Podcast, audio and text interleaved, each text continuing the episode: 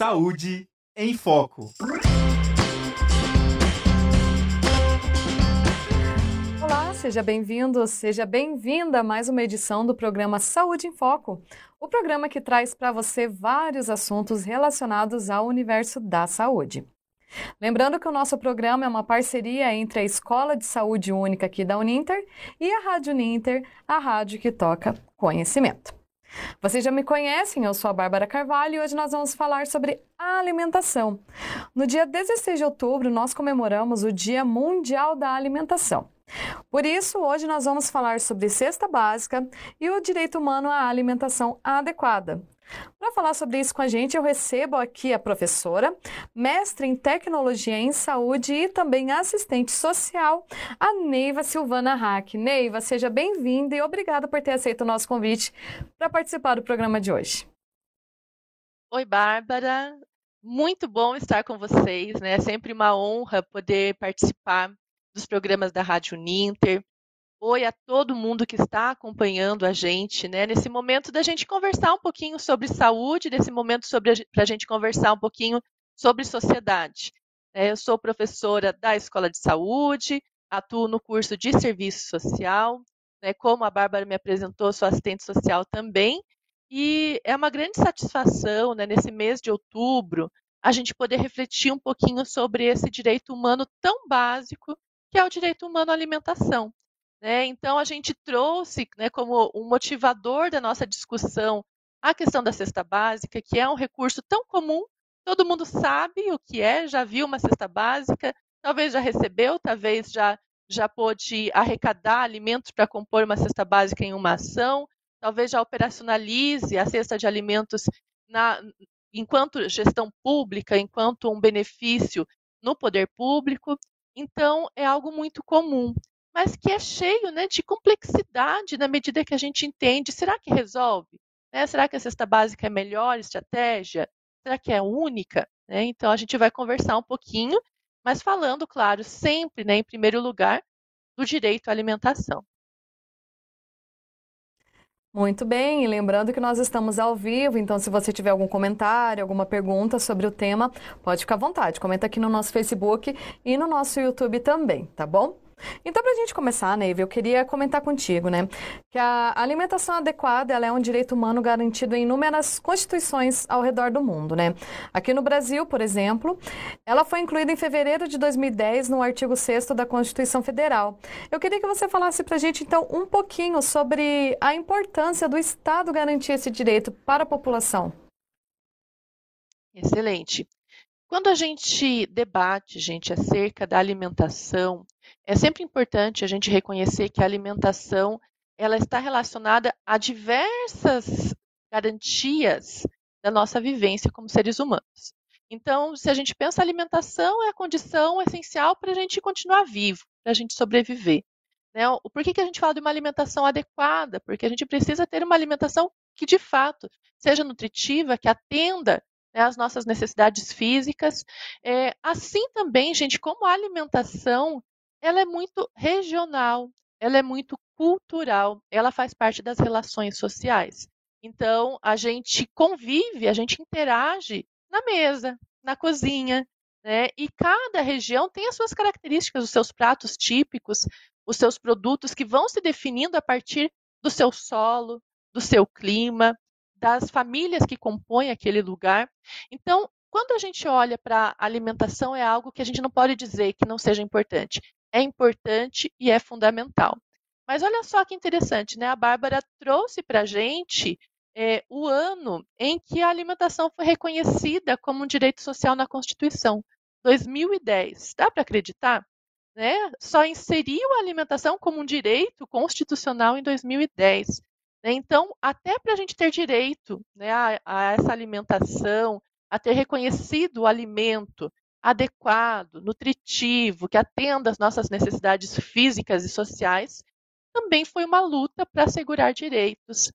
É, antes de, desse reconhecimento na Constituição, a gente teve um importante marco legal, que é a Lei Orgânica de Segurança Alimentar e Nutricional, aprovada em 2006, né, uma lei federal que impulsionou, inclusive, né, a inserção da alimentação como direito constitucional.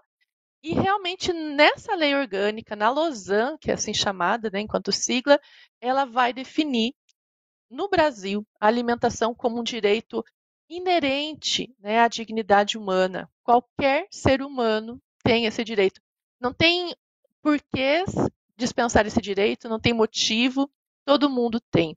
Então, é, uma vez que a gente tem essas conquistas legais, ainda que eu considere elas atrasadas, 2006 é muito recente, 2010, né? Para a gente de repente dizer que alimentação é direito, é, mas a todo direito estabelecido na lei cabe, gente, uma responsabilidade governamental e social. É né? uma responsabilidade do Estado que, olhando para o seu povo, precisa assegurar que os direitos constitucionais sejam cumpridos e também uma responsabilidade de toda a sociedade de cooperar para que isso aconteça. A gente não pode colocar só a responsabilidade no Estado, né? E como que isso vai saindo do papel? Por meio de políticas públicas.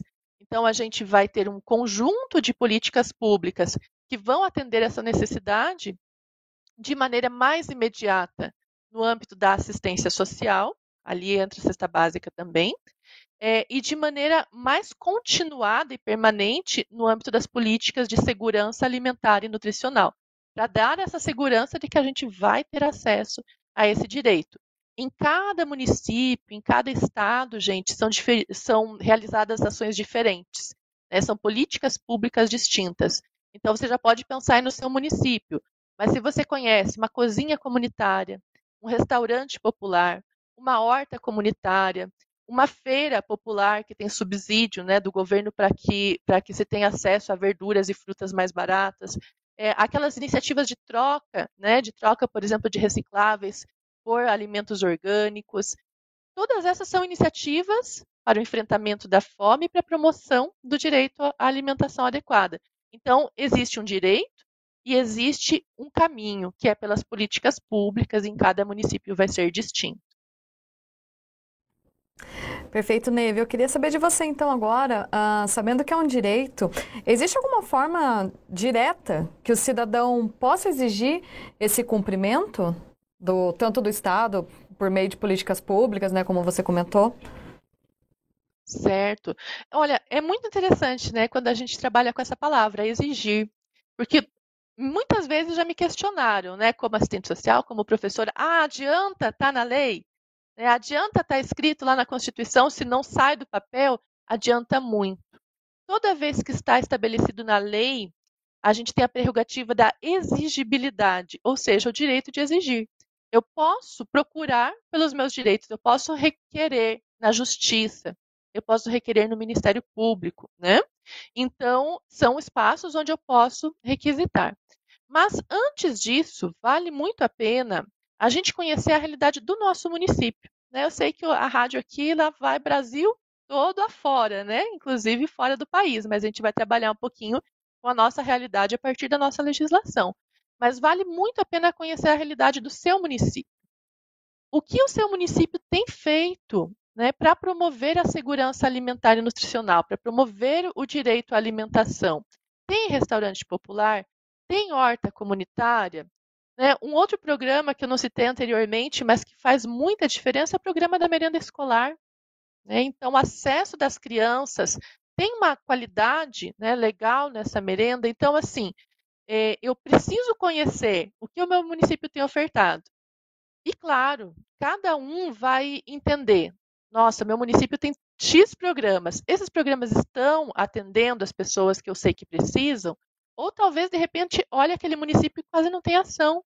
Então, eu preciso entender o que falta, né? Mas, claro, gente, todo município vai ter uma ou outra iniciativa e a gente vai procurando conhecer. Elas se dão pela política de assistência, pela política do trabalho, pela política do meio ambiente. Existe uma estrutura de política de segurança alimentar. Então, como que eu posso exigir? Primeiro conhecendo, né? Primeiro conhecendo no meu município. Então, como que eu posso fazer isso, né?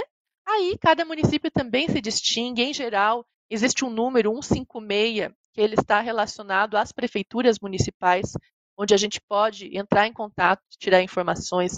Existe, gente, portais das prefeituras, né, que precisam ter transparência nos seus serviços, também são uma forma de comunicação.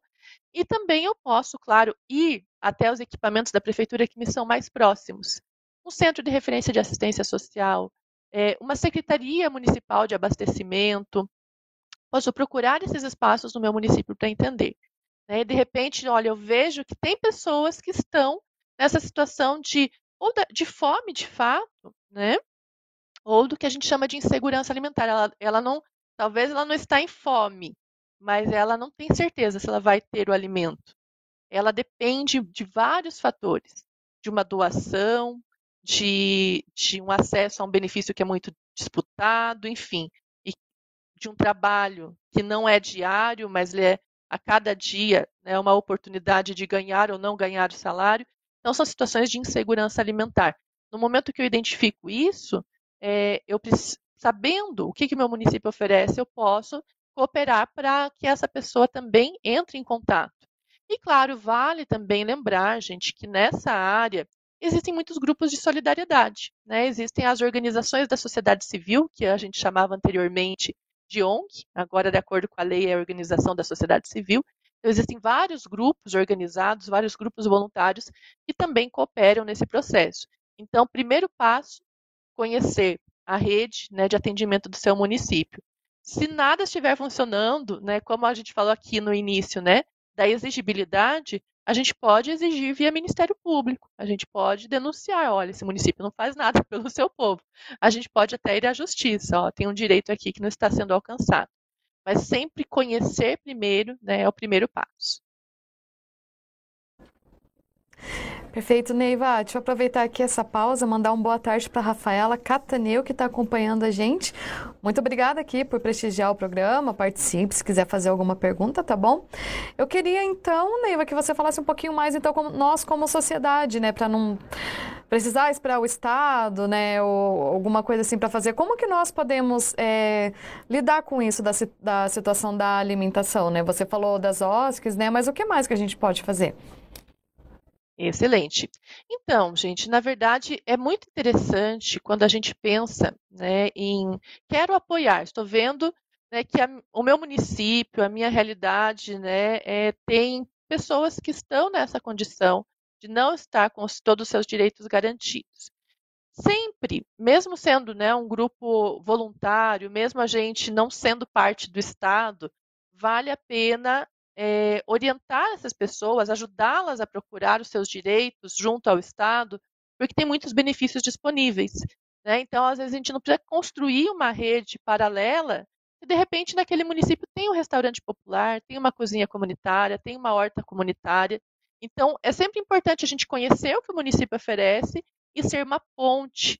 Porque muitas vezes, gente, as pessoas. É, é, parece irreal, mas isso acontece muito mais do que a gente imagina. As pessoas não acessam serviços que estão disponíveis porque elas não conhecem, né? porque elas não têm os mesmos acessos à informação que a gente tem aqui no ambiente acadêmico, aqui com acesso livre à internet, podendo acompanhar rádios educativas como esta, né? Então, nem todo mundo tem acesso à informação. Então, esse, esse é um ponto. Cooperar para que as pessoas tenham acesso à informação. Um outro ponto, gente, eu quero, eu quero fazer uma ação mais concreta. E daí talvez a gente entre, né, e um dos primeiros pontos é vamos arrecadar alimentos, né? Vamos arrecadar e levar alimentos para a população. Gente, isso é uma estratégia muito legal e ela é histórica, né? Historicamente, gente, né, eu não sei dizer onde começa. Eu estudo né, essa assistência às famílias que mais precisam e a gente tem aí, né, informações antiquíssimas, né, de pessoas que, em espírito de solidariedade, se organizam para cooperar para que as demais não passem fome, não passem necessidade. Então, pronto, podemos nos organizar assim, né? É, mas o que eu acho interessante a gente pensar é vou fazer esta minha ação, então eu vou arrecadar alimentos, como que eu vou distribuir esses alimentos? Quais vão ser os critérios? Ah, eu vou montar cestas e vou na casa das pessoas entregar.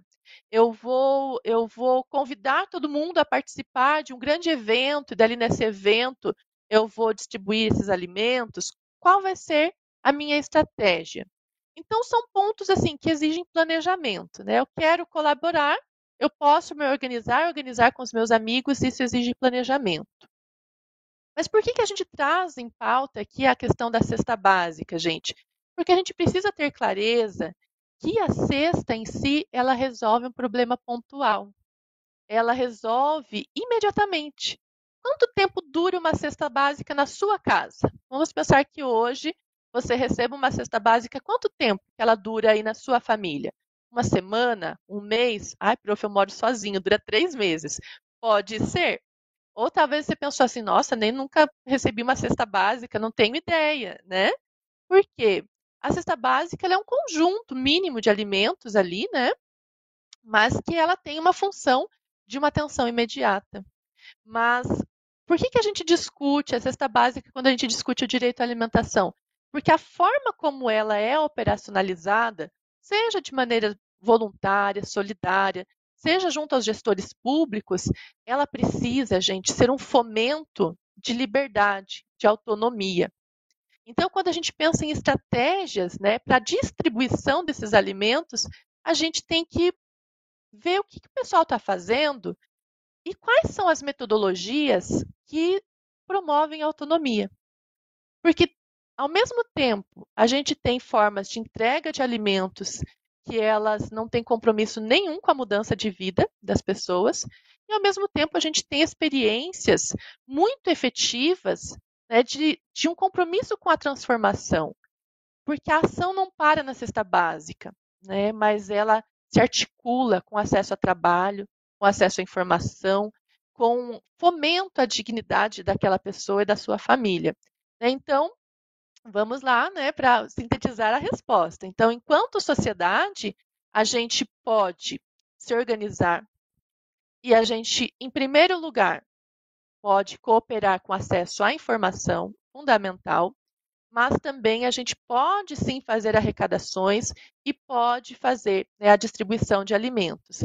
Mas a gente precisa pensar na metodologia. Essa metodologia ela está comprometida para que aquela família que recebe a cesta básica, ela tem autonomia e liberdade, ou é uma metodologia que só entrega o alimento. A gente precisa pensar. Mas antes de eu seguir aqui falando, né, vou devolver para a Bárbara para saber se tem mais alguma pergunta, às vezes até do pessoal que está nos acompanhando, e daí a gente vai seguindo aqui para falar um pouquinho dessas metodologias. Perfeito, Neiva. Eu vou aproveitar então mais essa nossa pausa aqui, mandar um boa tarde, um abraço para a professora Adriane Baglioli, que está acompanhando a gente. Ela diz aqui que é um excelente tema. E a gente também tem mais participação aqui no YouTube. A Rejane Gorreis, ela é aluna de serviço social. E a gente tem também a Priscila Menezes, que ela é aluna de nutrição do Polo de Porto Alegre, também está acompanhando aqui. Muito obrigada, pessoal, pelo prestígio. E queria continuar então, Neiva, o nosso assunto aqui, já que a gente chegou no ponto da cesta básica, né? Você falou um pouquinho. É, eu queria então esmiuçar um pouquinho mais. Acredito que muita gente não deve saber ao certo o que, que vem, quais são os alimentos né, principais de uma cesta básica. Eu queria que você falasse então para a gente quais são esses alimentos e apesar de que você falou um pouquinho né, de ser uma solução imediata, mas eu até queria perguntar se no caso se a cesta básica hoje vai ser, bom, depende, né, de cada um, como você falou, se é família, se mora sozinho, mas se é o suficiente para a alimentação fundamental de uma família, né? Daí vai depender muito, né? É, a palavra depende se adequa muito a essa resposta. É, porque, de fato, assim, a gente tem até um parâmetro nacional para analisar né, o quanto se gasta em alimentação, e daí tem uma cesta básica estabelecida para, para esse parâmetro, né, que é a quantidade para uma família média brasileira, quanto, quanto né, de, de alimento precisa ter ali. Mas, de maneira geral, no cotidiano de trabalho, as cestas básicas elas são múltiplas. Né? A gente tem aquela cesta básica que tem itens né, mais comuns, o arroz, o feijão, o macarrão, o óleo, o café. É, tem aquela cesta básica que vai ter itens mais, mais é, diversificados, que vai considerar ali um biscoito, que vai considerar um fermento para bolo, que vai ter alguns, ah, alguns, alguns elementos assim, talvez não tão essenciais, mas que fazem parte da nossa cultura alimentar. Tem cesta básica que inclui, inclusive, material de limpeza, né? Porque quem está sem dinheiro para conseguir comer, provavelmente ele está também sem acesso né, a, a, condições de comprar materiais de limpeza e higiene. Então, essa cesta básica, gente, ela, ela muda muito. Né? Então, ela muda de acordo com quem está organizando. E isso vale tanto para grupos sociais, que a gente estava falando, né? tem grupos so sociais que fazem arrecadação e distribuição de alimentos, aí ela vai depender do que se arrecadou e também do planejamento nas políticas públicas. Então, cada município tem sua característica, o quanto aquele município também tem condições né, de atender quantas famílias ele precisa atender e como ele consegue organizar tudo isso. Então, não existe um parâmetro, quando a gente trabalha com a cesta básica, não existe um parâmetro é, pré-definido, né? a gente trabalha com diversos tipos de cestas, né? E daí, com relação né, ao questionamento da conta, né, essa cesta, por mais que seja melhor, mais linda e mais completa, com material de higiene, de limpeza, né, com alguns biscoitos, etc., será que ela dá conta, né? E a gente precisa refletir mesmo, será? Primeiro ponto, a gente sempre é muito interessante a gente trazer para a nossa vida, né? Será que se a gente receber essa, essa cesta básica, ela dá conta de atender o nosso direito à alimentação? Daí a gente pensa assim, sim, ela mata a fome, ela dá condições de, não, de eu não passar fome. Mas o que, é o direito à alimentação? Né? Por que a gente fala de um direito à alimentação adequada, inclusive? Tem três grandes pilares que definem, gente, esse direito, que é a quantidade adequada, a qualidade dos produtos e também a compatibilidade desses produtos com a cultura, com a cultura local, com a diversidade regional. Então, esses três pontos são atendidos com a cesta básica? Nem sempre, porque vai depender da, tanto do formato da cesta básica como da realidade daquela família. Às vezes a família, por exemplo, está morando aqui no sul mas é uma família de origem, gente, do Nordeste ou do Norte do Brasil, que a cultura alimentar é muito diferente. Então, os produtos para ela seriam outros produtos, para que ela se sentisse de fato com o seu direito à alimentação garantido.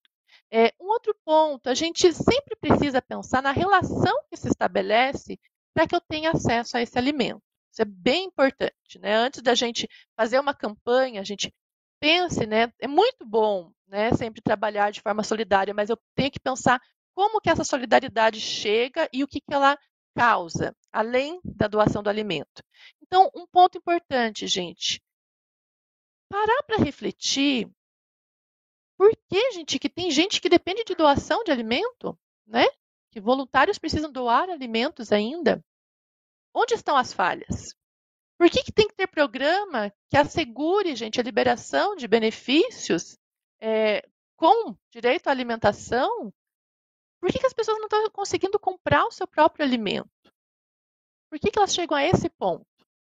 Essa é uma primeira pergunta fundamental, né? Entender que essa família tem uma história, que essa pessoa tem uma história e que provavelmente para chegar ao ponto, né, de solicitar um benefício enquanto uma cesta básica no poder público ou uma doação junto a um grupo, essa história não é fácil. O que fez essa pessoa chegar até aqui? Isso é uma reflexão que a gente tem que fazer. Um outro ponto, gente, é refletir sobre o direito de escolha. A gente tem, no âmbito das políticas públicas, já tentado superar a cesta tal como cesta mesmo, né? aquele conjunto de alimentos embrulhado num plástico para um voucher, por exemplo, onde a pessoa vá até um mercado conveniado, vá até um lugar e retire os seus alimentos, de preferência que ela possa escolher. Ela prefere o feijão preto ou, vermelho? Ela prefere fubá ou, ou cuscuz? O que, que ela prefere? Né? Então, quanto na liberação, na doação de cestas básicas, a gente tira da liberdade de escolha da pessoa. E você já imaginou, gente, você numa circunstância de alimentação em, onde você não tem liberdade de escolha? Já se imaginou nesse cenário? Então, ó, a gente está trabalhando com pessoas que têm uma história, que naquele momento para se alimentar elas não têm liberdade de escolha, e ainda como se dão as relações para que a pessoa tenha esse acesso? Né? A pessoa ela tem que contar uma história triste para disputar entre o mais triste para poder ter acesso a essa alimentação?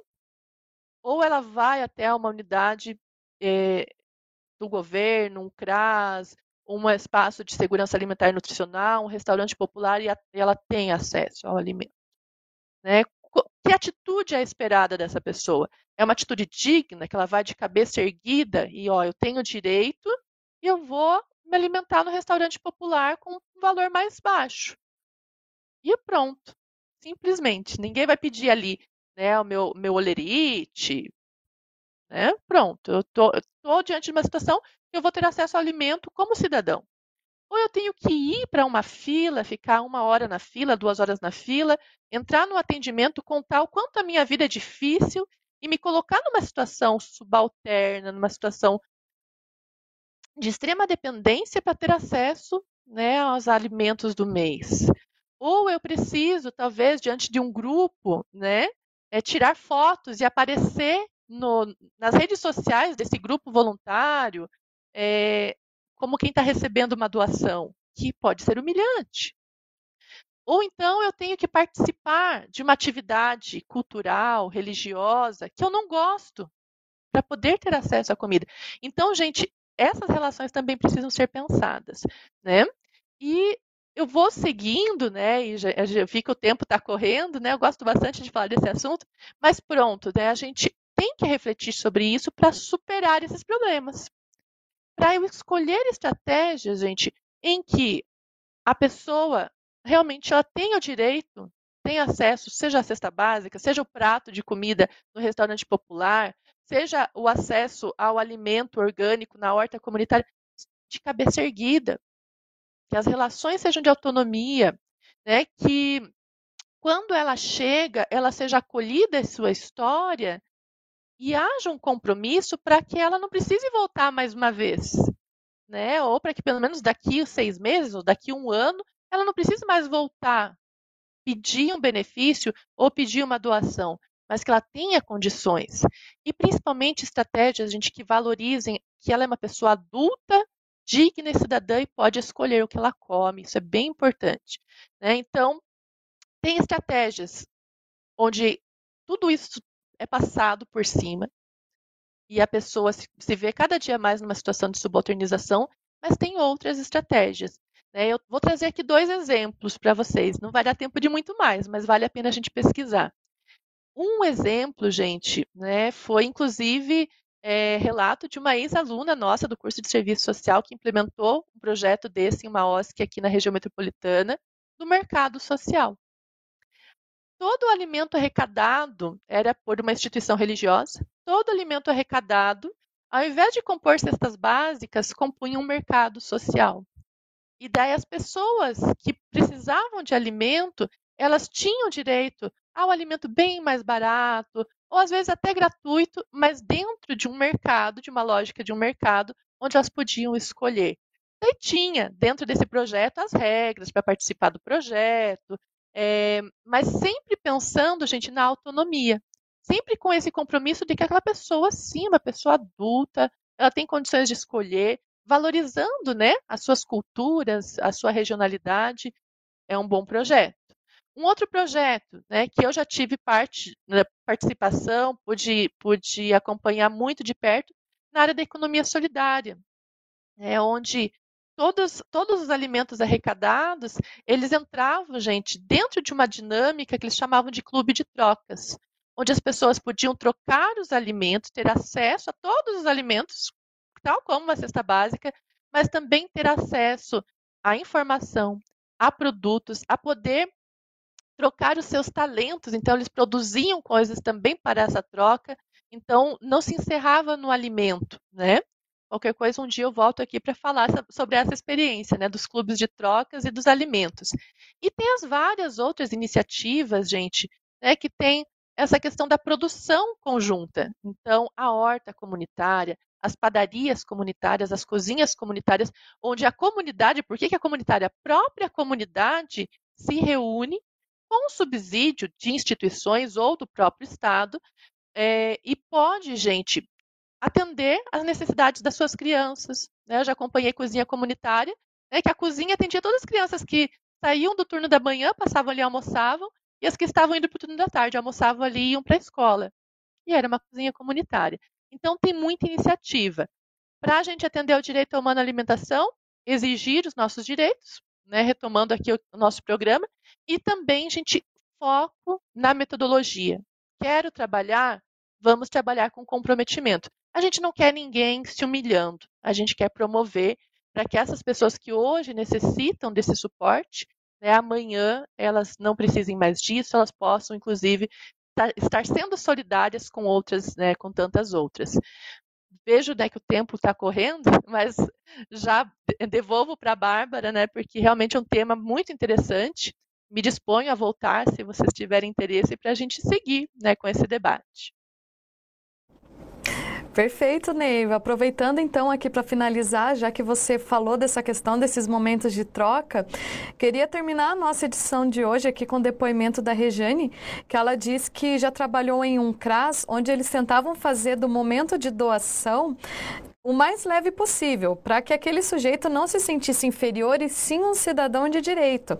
E ela diz que tiveram experiências que quando a pessoa estava mais fortalecida, ela que veio doar. Olha só que bacana, né? Cada um tendo a consciência aí também de fazer a sua parte, né? Como você comentou. Neiva, infelizmente a gente tem que encerrar porque o nosso tempo acabou, mas pode ter certeza, já fica aqui o convite para a gente falar de novo sobre esse tema, viu? Excelente, agradeço muito a oportunidade, né? E fico à disposição, né? E, assim, é bem importante que a gente realmente una forças, né, da academia, da rádio, da comunicação pra, e de toda a sociedade para que a gente supere, né, os problemas de fome, da insegurança alimentar e realmente promova o direito à alimentação. Muito obrigada pela participação, pela oportunidade e até a próxima. Então é isso, pessoal. Muito obrigada a quem acompanhou a nossa edição de hoje. Lembrando que todas as edições ficam disponíveis nas nossas redes sociais e também no Spotify. Eu me despeço por aqui e em breve a gente se, se encontra em mais um Saúde em Foco aqui na Rádio Ninter, a rádio que toca conhecimento. Tchau, tchau. Saúde em Foco.